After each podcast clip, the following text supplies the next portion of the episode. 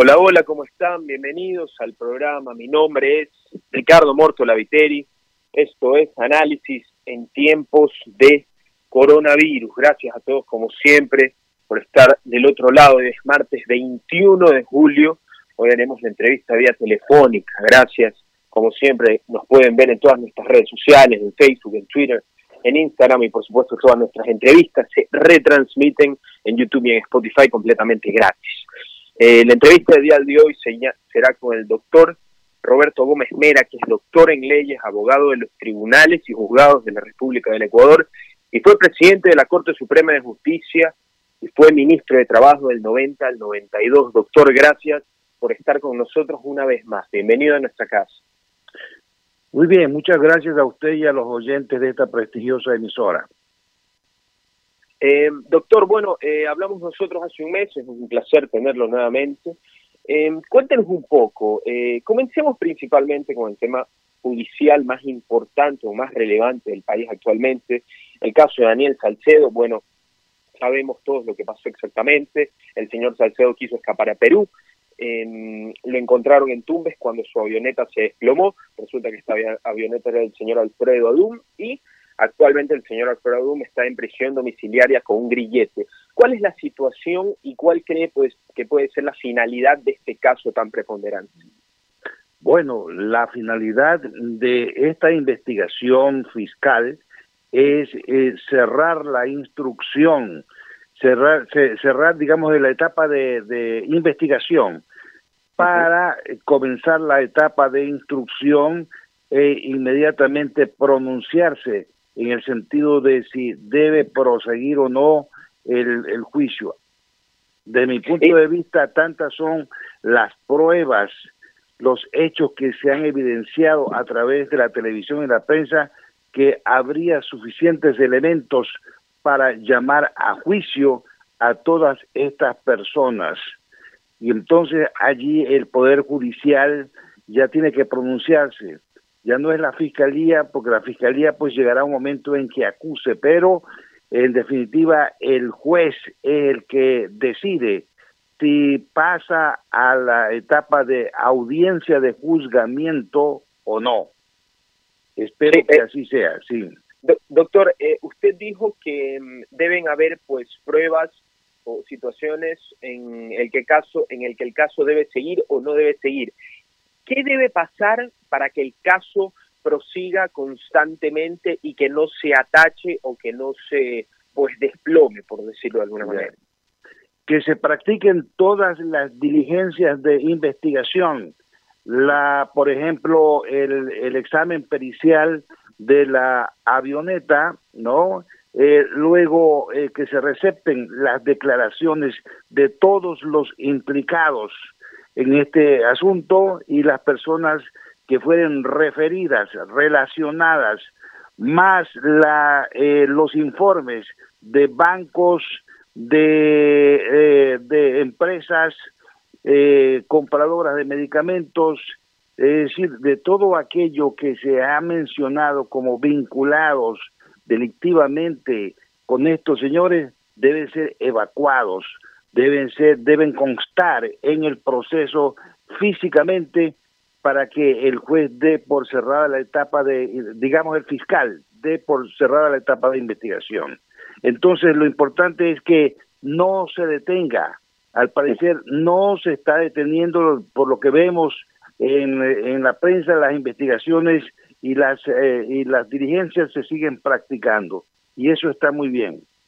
Doctor, eh, me quisiera, hacer un análisis de la defensa al acusado, que es el señor Daniel Salcedo. Es un tema bastante polémico y bastante, pues, eh, desordenado, por decirlo de una manera, porque al comienzo, pues, Daniel Salcedo estuvo hospitalizado, eh, cuando despertó dijo que no recordaba nada desde el 2016 para atrás, después apareció el señor Abraham Muñoz, que aparentemente eh, era su coach de entrenamiento, resulta que él también estuvo implicado, apareció el señor Alfredo Adum. Eh, ha habido, por así decirlo, ¿usted consideraría que el señor Daniel Salcedo estuvo mal asesorado, que ha, ha mezclado todo con todo, cree que lo han encaminado a de una mala manera para que sea inculpado más fácilmente?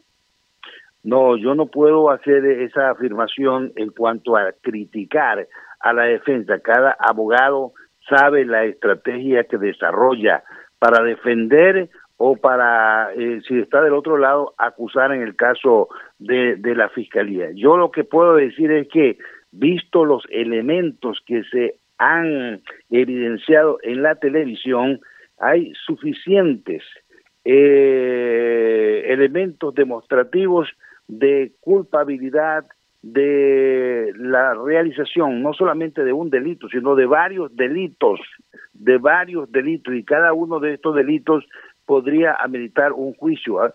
Puede haber desde eh, organización criminal hasta falsificación de documentos, eh, robo de medicinas, eh, reventa eh, de estas mismas medicinas, en fin, hay varios delitos que si están conexionados los unos con los otros podría eh, pronunciarse en un, en un mismo juicio, pero si son diferentes, no como por ejemplo la falsificación eh, de carnets, no, entonces tiene que aperturarse otra investigación.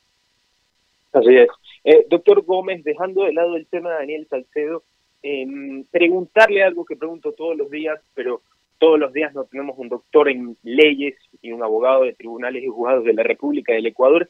¿Cuán factible es el lanzamiento a la vicepresidencia del señor eh, Rafael Correa? Ya sabemos que se ha ratificado el día de ayer la sentencia, sabemos que tiene varios juicios todavía, pero realmente eh, en, en este país no se sabe.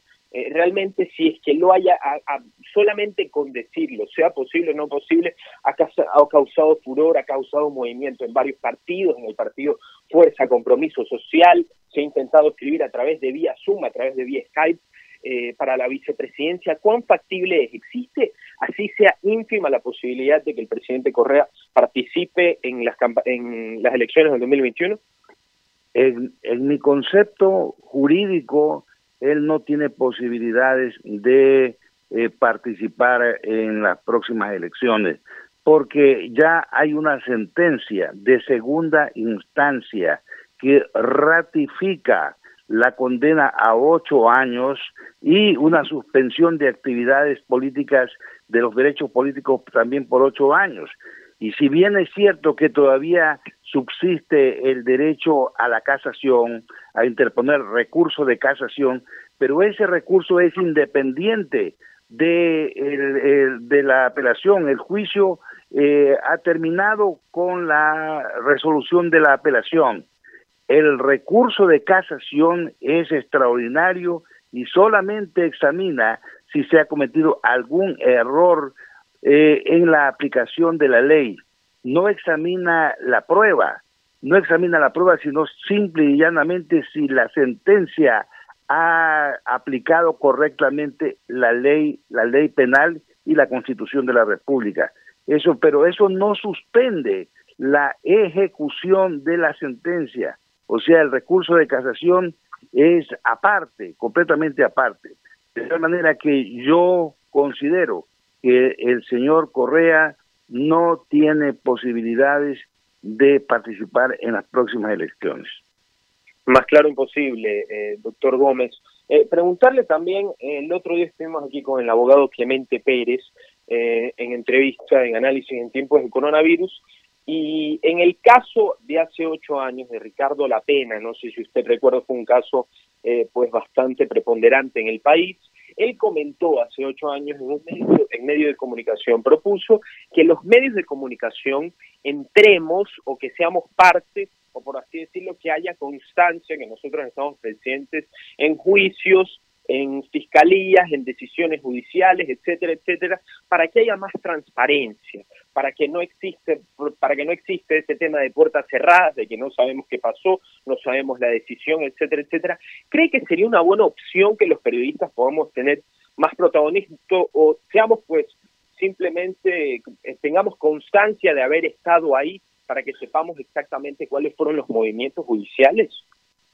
Sí, los, eh, los periodistas deben tener acceso a todas las diligencias judiciales, inclusive a las audiencias, porque eh, le, interesa al pueblo la ventilación de la situación de, de los acusados y también a ellos.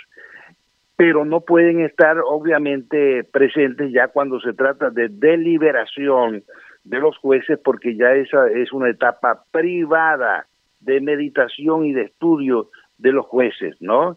Pero eso sí, en tratándose de la realización de diligencias y audiencias, la prensa debe estar presente, salvo los casos de excepción que están contemplados en la ley, como por ejemplo delitos sexuales, violaciones eh, o, delitos que tienen que ver con la seguridad eh, externa del Estado. Salvo esos casos, en el resto la prensa siempre debe estar presente. Y la obligación de la prensa es simplemente informar lo que ve con objetividad sin hacer juicios de valor. Em, pero la pregunta del millón es, em, ¿por qué cree usted que no se puede pues realmente ingresar en estos casos que usted dice que tienen un poco más de relevancia o pueden ser un poco más privados. ¿Cuál puede ser el argumento para que los periodistas tengamos un techo, en así decirlo, para poder, en, en, un caso de suposición, ingresar a estos juicios o a, estos a estas situaciones penales? Es decir, no, no, legalmente no tienen objeción. O sea, si, si impiden por ahora que las, las salas de audiencia se llenen es simple y llanamente por el problema del coronavirus que estamos padeciendo y que se requiere que no haya eh, amontonamiento, aglomeración de personas en un recinto, solamente por esta cuestión superviniente, pero desde el punto de vista estrictamente legal e inclusive constitucional, la prensa no puede ser obstruida en, en, en su labor de información de lo que pasa en las audiencias. Así es, eh, abogado, eh, primero me corrijo, era no el caso Ricardo Lapena, era el caso Ricardo Lamota, me confundí. Eh, preguntarle también, también en la entrevista con el abogado Pérez, que estuvo muy buena, em, él me comentó, muy personalmente, que em, el periodismo investigativo aquí en el país ha sido tan, preponderante o tan influyente que incluso cuando la fiscalía ha tenido que actuar, ha actuado dado a razones que, o dado a pruebas que les ofrece el periodismo investigativo. Y por así decirlo, al menos en los últimos años o en el último gobierno pasado, eh, la ley de comunicación y varias amenazas, y pues por así decirlo, si no es una amenaza o no es de frente, nos mandan una multa por el costado, nos dicen cuidado con esto. ¿Cuál es la importancia del periodismo en el país, doctor Gómez? La importancia es fundamental, porque de, de la labor informativa, de manera objetiva que hace la prensa y sobre todo del, del periodismo de investigación, depende que se haga realmente justicia. Es perfectamente entendible que la Fiscalía no tenga en algún momento datos, hechos, eh, documentos que sí los puede tener una buena investigación de un periodista. Entonces, el, si eso ocurriese, el, el derecho de la Fiscalía es pedir a ese periodista que presente los documentos, porque una vez que los hace público, ya esos documentos pues pasan a ser parte del acervo colectivo, ¿no? Eh, de tal suerte que eh, es perfectamente factible que la, la prensa aporte con pruebas y con evidencias que la Fiscalía, por sus propias limitaciones, pueda no tenerlas. Así es. Eh, doctor Gómez, pasando del tema judicial eh, y del tema del periodismo, más bien al tema de que usted del año 90 al año 92 fue ministro de Trabajo y claramente lo que más escasea en el país es el dinero, por ende lo que más hace falta son trabajos, son el movimiento social de las personas. Lo hablamos ya hace un mes, pero yo creo que todos los meses vamos avanzando y condicionados más aún por la situación del coronavirus que hace uno o dos meses parecía que se iba a acabar, que estaba en una línea que iba achatándose, pero en varios países europeos y también latinoamericanos está subiendo. ¿Cuál es la situación del trabajo en el país? Estoy viendo que, por ejemplo, eh, el gobierno, no, perdón, el gobierno, eh, la municipalidad de Guayaquil está haciendo muy buenas ofertas a bajos precios de hogares, a 36 mil dólares con plazos, em, están reduciendo pues eh, opciones de tiendas de barrio, internet a un dólar cincuenta, están, eh, están haciendo bastantes reducciones de precios, pero la situación es cómo sea, por más eh, bajo que sea el precio, por más bajo que sea el dinero, aún escasea el trabajo. ¿Cuál es la clave, eh, doctor Gómez, para que se pueda recuperar esa mano trabajadora o, esa, o esos puestos de trabajo en el país? La, la clave es eh, emitir o dictar o aprobar una ley temporal, así se llama en todas las legislaciones del mundo, leyes temporales que están por encima de las leyes generales. Entonces, una ley temporal por un año de vigencia en materia de trabajo que eh, no tenga el patrono que pagar indemnizaciones, por ejemplo, el 25% del último sueldo si lo despide, o tres meses o cuatro meses si lo despide, eh, eso no debe existir en esta ley temporal. Eh, en el ámbito de las leyes que deben ser aprobadas, eh, una de las cosas o pues una de las propuestas que ha hecho un político, el abogado Jaime Nebot, aquí en el país, hace varias semanas, no lo habíamos comentado en su momento porque todavía no había pasado, es la consulta popular. La consulta popular, pues, eh, con varias preguntas, con varias eh, ofrendas a, la, a, las leyes del país. Em, ¿Cómo ve la consulta popular? ¿Le parece preponderante? ¿Le parece importante? ¿Le parece vital? No la veo muy eficaz, inclusive desde el punto de vista político porque ese es el afán con el cual se la ha presentado. Porque en tratándose de consultas, no en donde se le pregunta al pueblo si, tiene, si quiere tal o cual cosa, este puede desarrollarse un baratillo de ofertas. Le puede salir uno u otro candidato u otros candidatos que oferten más cosas, pues.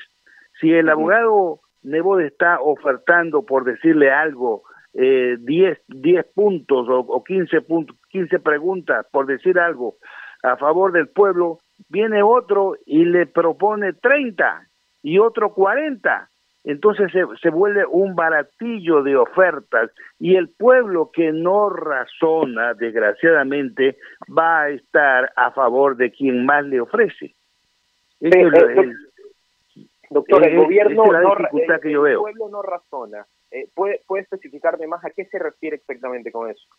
Porque el, el pueblo no está consciente muchas veces de las implicaciones que una oferta puede tener, una oferta de, de, de, eh, de, consulta popular pueda tener en el plano tributario, en el plano de la de, de la seguridad, en el plano del empleo, en fin, en, muchos planos el pueblo no está preparado para eso, ni, ni, ni, ni, mucha gente, solamente los entendidos. Entonces, en tratándose de leyes, de reformas a las leyes, eh, tiene que verse todo el conjunto, porque las leyes no son eh, exclusivas para un asunto, sino que tienen imbricaciones, tienen relaciones con muchas otras cosas del mismo ordenamiento jurídico, inclusive de la Constitución de la República.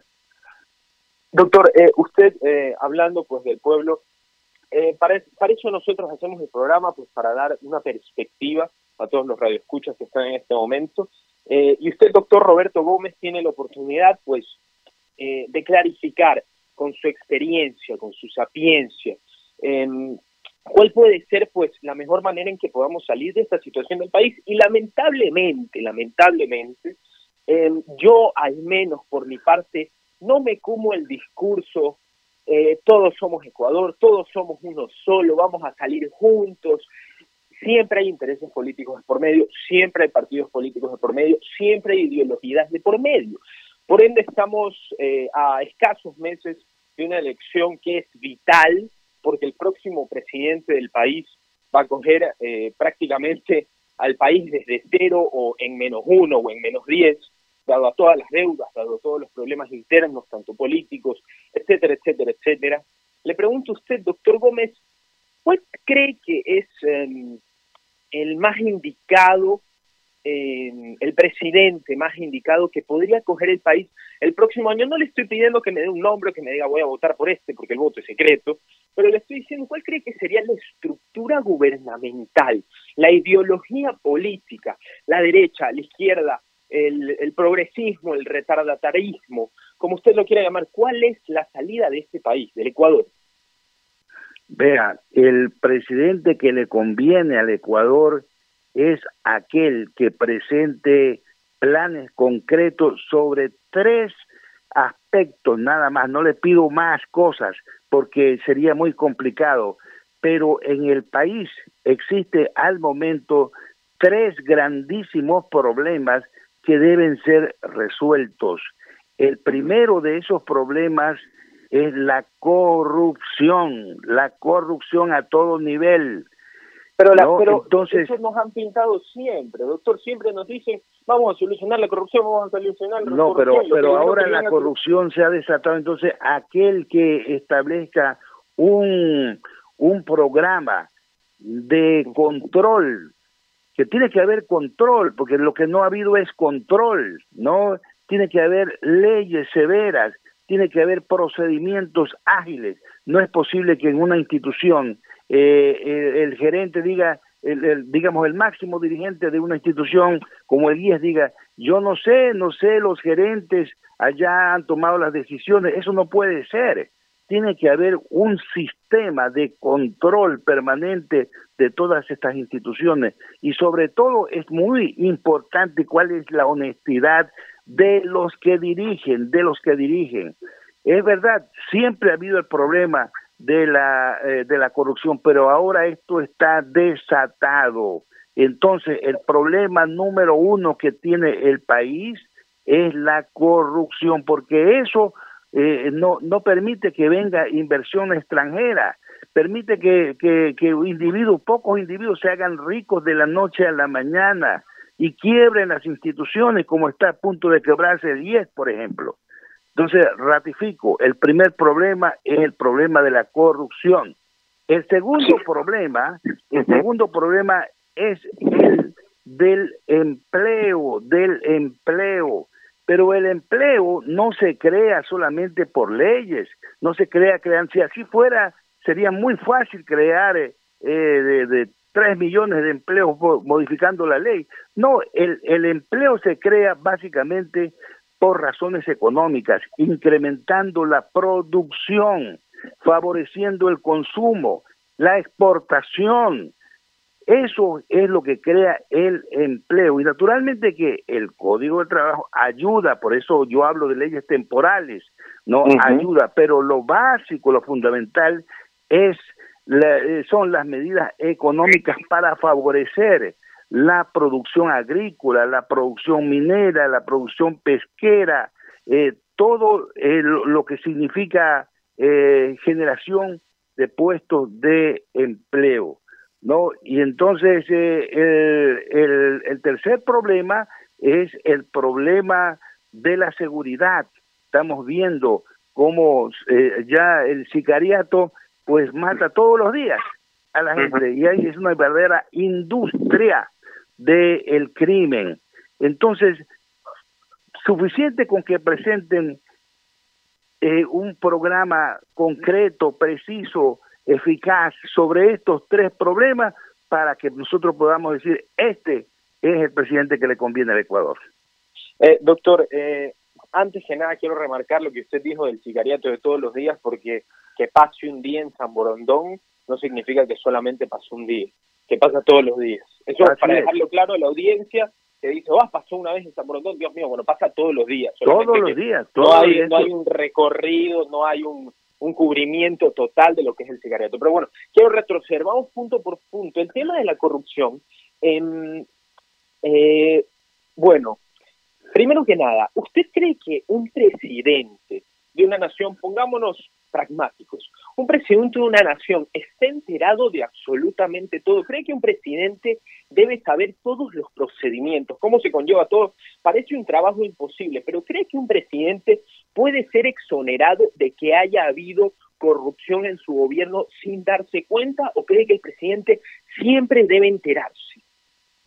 Mire, depende de, de políticas, depende, claro que es imposible que el presidente se entere de todos los asuntos, pero depende de las políticas que él desarrolle. Por ejemplo, para armar una mayoría en el Congreso que lo apoye políticamente, si el ministro de gobierno o el delegado del presidente comienza a negociar con todos los legisladores ofreciéndoles cargos, empresas, instituciones, hospitales, como hemos visto, para que ellos hagan de las suyas, obviamente ese presidente está actuando de manera corrupta y en contra de los intereses del país. Entonces, una de las cosas por donde hay que comenzar para combatir la corrupción es eh, cancelar esta malhadada costumbre de, de pagar eh, si no es con dinero, con cargos públicos o con manejo de instituciones, un apoyo político. En el Congreso, el, apoyo político del Congreso debe ser sobre programas, sobre acciones a favor de la democracia, del empleo, del bienestar, pero no para que se enriquezcan tres o cuatro individuos, pues. Entonces, depende de la política que haga el presidente. Y eso sí sabe él porque puede llamar a su ministro de gobierno o ministra de gobierno y, pedirle cuenta, a ver qué es lo que usted ha hecho, cómo conseguimos esta mayoría. Y supongamos que no hay manera de conseguirla porque todo el mundo es corrompido y pide plata, yo preferiría que ese gobierno se caiga, se caiga antes que entre en este túnel de la corrupción absoluta. Entonces depende, de, de, depende de las políticas generales que, que dé el presidente y también del control que él ejerza. Todos los presidentes tienen control sobre sus ministros, ¿no? Y, y ahora que estamos en una época de implementos técnicos eh, extraordinarios, se dice, por ejemplo, que Correa tenía el control absoluto de todos los ministros. Hasta la, la, madrugada sabía que de dónde estaban y qué estaban haciendo. No, eh, todos, eh, todos los presidentes, el doctor Borja también sabía qué hacían sus ministros, ¿no? Entonces, eh, el, que diga el presidente yo no sabía, no, no, es, no es así, es falso. El presidente tiene maneras como enterarse de la verdad de lo que hacen sus ministros y sus más altos colaboradores. Eh, doctor, pasando el tema, eh, tocamos corrupción, ahora tocamos trabajo. Usted dijo el código de trabajo es temporal. Eh, no, el, un código no genera empleo, un código no genera trabajo, pero al menos impulsa a que la gente lo haga. Pero yo quiero ir un poquito más atrás. no el tema del trabajo, sino de formar trabajadores y que por ende al formar trabajadores tú puedes formar trabajos o puedes formar empleados o como le quieras llamar. Pero estamos en un país que en una pandemia en estas épocas de pandemia, en caso de que yo no tengo pruebas en la mano, pero en varios periódicos nacionales se sabe que temas de corrupción han rondado en el país, se toma pues parte del presupuesto de la educación del país, de la educación pública del país varias instituciones públicas para hacer, lo he repetido muchas veces y lo seguiré repitiendo, 32 instituciones para ser exactos han perdido el bachillerato internacional. Esas son oportunidades perdidas para alumnos que desean tener una mejor educación, sea nacional, sea extranjera, sea hacer un intercambio, como le quieras llamar. Se ha recortado presupuesto en universidades públicas del país, se han recortado eh, puestos para los estudiantes. Imagínese, doctor, eh, el puesto de un estudiante que toda la vida ha intentado ser el mejor estudiante para salir adelante, para tener un puesto universitario, para tener una beca y que el día de mañana le digan, nos cortaron el presupuesto, no tenemos puesto para ti. Lo siento mucho. Entonces, yo no me quiero fijar tanto en el tema del trabajo, que es importante, sino en el tema de los futuros trabajadores, del futuro del país, de las futuras personas que van a controlar la nación, doctor. Sí, mire, Allí el, el, Estado tiene tres tareas fundamentales de las cuales no se puede desligar y tiene que darle todo el apoyo presupuestario. El uno es la salud, lo estamos viendo, el otro es la educación y las universidades, comprendidas las universidades, ¿no? y el otro problema es de la seguridad de los ciudadanos. Entonces, sobre estas tres actividades hay que darles todo el apoyo presupuestario necesario. Ahora, el, punto que usted menciona de la preparación de los estudiantes con bachilleratos internacionales y también de las universidades. No vemos cuántos eh, profesionales salen a, a, manejar taxis porque no tienen trabajo, abogados, médicos, ingenieros manejando taxis, ¿no? Entonces, ese no es el problema de fondo tampoco. Es de fondo en el sentido de que un pueblo que está educado y preparado es un pueblo que puede salir adelante. Pero volvemos a lo inicial. Lo fundamental es incrementar la actividad comercial exportadora del, país, la producción, porque eso es lo que demanda gente calificada, tanto a nivel de institutos tecnológicos como de universidades y de, de, bachillerato. Así es, doctor Gómez. Eh, vamos em, al tema de la, del gabinete presidencial. Primero una pregunta entre paréntesis cortita. Eh, para ser pragmáticos, ¿cree, ¿cree usted que el presidente Lenín Moreno, quitando todo lo que haya pasado, cómo haya manejado el gobierno en los cuatro años, ¿cree usted que el presidente Lenín Moreno tiene eh, un mérito en habernos salvado de ser Venezuela? Yo creo que sí, yo creo que sí.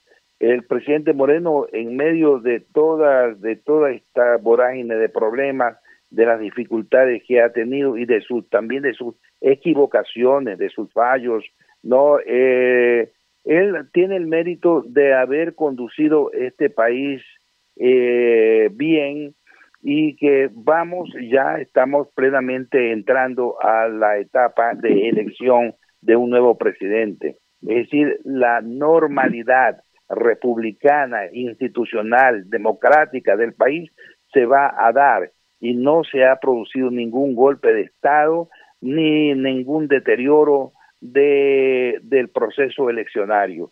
Eh, mire usted que en el plano económico es tan difícil se acaba de lograr eh, acuerdos con los tenedores y acreedores de la banca eh, internacional y eso ha permitido un, un respiro al Ecuador por lo menos hasta fin de año. Eso es positivo, eso hay que aplaudirlo, hay que aplaudirlo.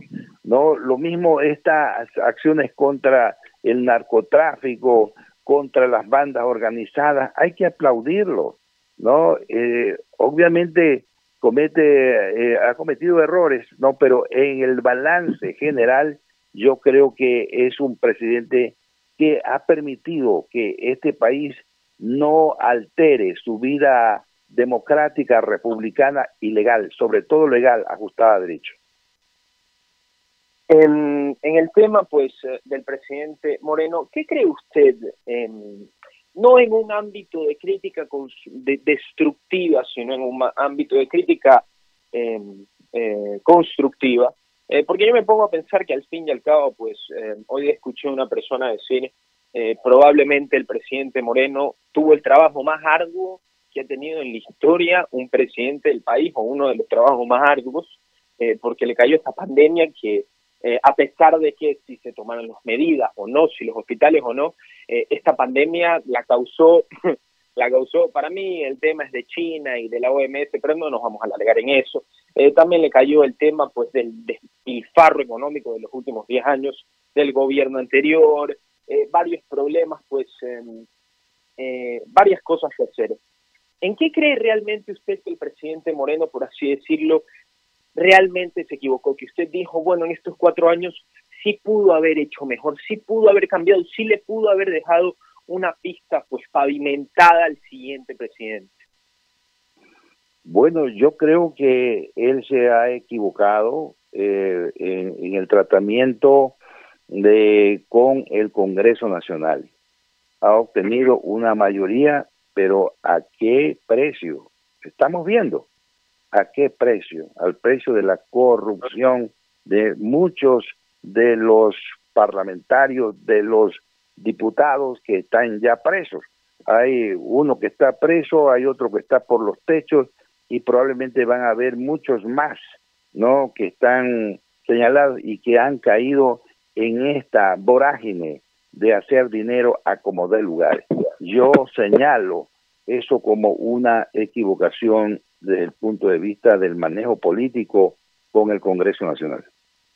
Eh, doctor Gómez, dos preguntas más y terminamos la entrevista. Se nos está acabando el tiempo. La primera, eh, Ecuador va a tener un cuarto, ya tiene un cuarto vicepresidente. Han habido cuatro personas en la vicepresidencia en estos cuatro años de gobierno de Lenín Moreno, Jorge Glass, María Alejandra Vicuña, eh, Otto Holzer y María Alejandra Muñoz, que es la nueva vicepresidenta, ganó con 75 votos en la Asamblea Nacional, pero no me quiero eh, meter en el tema de María Alejandra Muñoz, la nueva vicepresidenta, sino en el tema del ex vicepresidente Sonel Holzer. Bueno, en, su opinión, me gustaría saberla, eh, se dice que renunció para lanzarse como candidato, no se sabe si es que sí o si es que no. Eh, muchas personas pues dicen de mala manera, pues no, no, no lo quiero decir ni lo pienso yo, pero he escuchado, bueno, el señor Sonderholzer puede hacer campaña política a la vicepresidencia, creen que si realmente hubiera tenido pues eh, buenas intenciones o hubiera tenido algún tipo de, de responsabilidad, hubiera cambiado algo adentro, la gente cree que no lo hizo. ¿Por qué la renuncia de Sonderholzer? Y le pregunto, ¿cree que hizo un trabajo, eh, un buen trabajo como vicepresidente? Bueno, sí, él, él hizo un buen trabajo como vicepresidente, se forjó una buena imagen, ¿no? Eh, mucha gente estaba satisfecha de que un elemento joven, joven, entre pues en el plano de la política, porque lo que necesita, necesitamos en el país también son nuevos políticos. Entonces, desde ese punto de vista, la gente lo veía como una buena opción, como un buen prospecto, ¿no? Pero evidentemente, a mi juicio, no debió haber renunciado, porque la vicepresidencia no es cualquier cosa, pues. La vicepresidencia es la opción inmediata a ser presidente de la República, ¿no? Y, y, y, él tenía que quedarse los eh, el, eh, el periodo que para el cual aceptó. Si él aceptó ser vicepresidente, no, hace, no, no lo hizo para ser vicepresidente por dos meses, tres meses, sino para terminar el periodo. Y él debió haberlo terminado, pase lo que pase, con las tormentas que se hubieran desatado, con todas las circunstancias a favor o en contra, pero como un buen dirigente, como un buen general, tenía que estar al mando de su tarea hasta que se termine. Así es, doctor Gómez. Eh, para terminar la entrevista, algo que es una curiosidad mía y me gustaría saber su opinión también. Eh, se ha confirmado el día de ayer eh, lunes 20 de julio la precandidatura eh, de Álvaro Novoa Pontón, me parece, si no me equivoco, es la sexta vez eh, que se lanza a una presidencia del país, puedo estar equivocado, discúlpenme si lo estoy. Eh, ¿Cómo ve la candidatura del presidente Novoa? Pues en su punto era uno de los favoritos, realmente la gente, me da pena decirlo, pero la gente prácticamente lo ha cogido, ya ni siquiera lo toma en serio, pues sus videos en el huracán, me acuerdo, no sé si era de Miami, he realmente estado, pues, eh, por así decirlo, extinto o bastante difuso, dilatado de la cuestión política del país y de la nada sale y dice yo quiero ser precandidato. Eh, ¿Cuál es la realidad? Eh, ¿Qué nos podría ofrecer o qué cree usted que nos hemos perdido al no haber votado aún por Álvaro Novoa y qué cree que ganaríamos como país si en las próximas elecciones la gente vota por Álvaro Novoa por todo? Bueno, el, el señor Novoa tiene méritos y deméritos, ¿no? El mérito puede ser esa obstinación eh, de lucha por por llegar a la presidencia de la República, ¿no? ¿Cree que ya, ¿cree que ya se ha quemado? Puede, eh, no, ningún político se quema, ¿no? El político es como el ave fénix, que a veces parece que ya está destruido, pero de repente resurge nuevamente. El caso del señor Novoa, todo el mundo ha, dicho, pues bueno, ya ya cinco campañas, ya olvídate, ya ya no no insista más, pero dadas las circunstancias que se han presentado actualmente en el panorama político, veo que la candidatura de él pues ha recobrado presencia, ha recobrado presencia, entonces de si él llegara a ser presidente, tendría que eh, demostrar, en primer lugar, pues que tiene un carácter eh, severo para imponer decisiones en el, en el gobierno y no dejarse mangonear por ningún eh, elemento corrupto de la política, ¿no? Que se le acerca o se le ofrece para hacer eh, colaboraciones, pero todos sabemos quién quién es quién aquí en este país. Entonces él debe tener la suficiente personalidad y severidad para imponer sus criterios y seguir adelante con su plan de gobierno que él dice será a favor de la gente. Entonces es una interrogante, es una interrogante de que de cómo hará, no lo sabemos, no lo sabemos, porque lo único que sabemos es que él maneja su empresa, pero como administrador público no sabemos cómo es. Entonces, esa, eh, mi apreciación es que él tiene méritos eh, y, y deméritos. como deméritos, estas, eh, esta manera un poco eh, chabajana, por decirlo así, de presentarse, ¿no? Así es, doctor eh, Roberto Gómez. Eh, doctor, se nos ha acabado el tiempo, pero ha sido un placer tenerlo en Radio Fuego. Muchísimas gracias. Gracias a usted. Esperemos conversar muy pronto aún más de los temas coyunturales del país. Bueno, cómo no. Gracias a usted.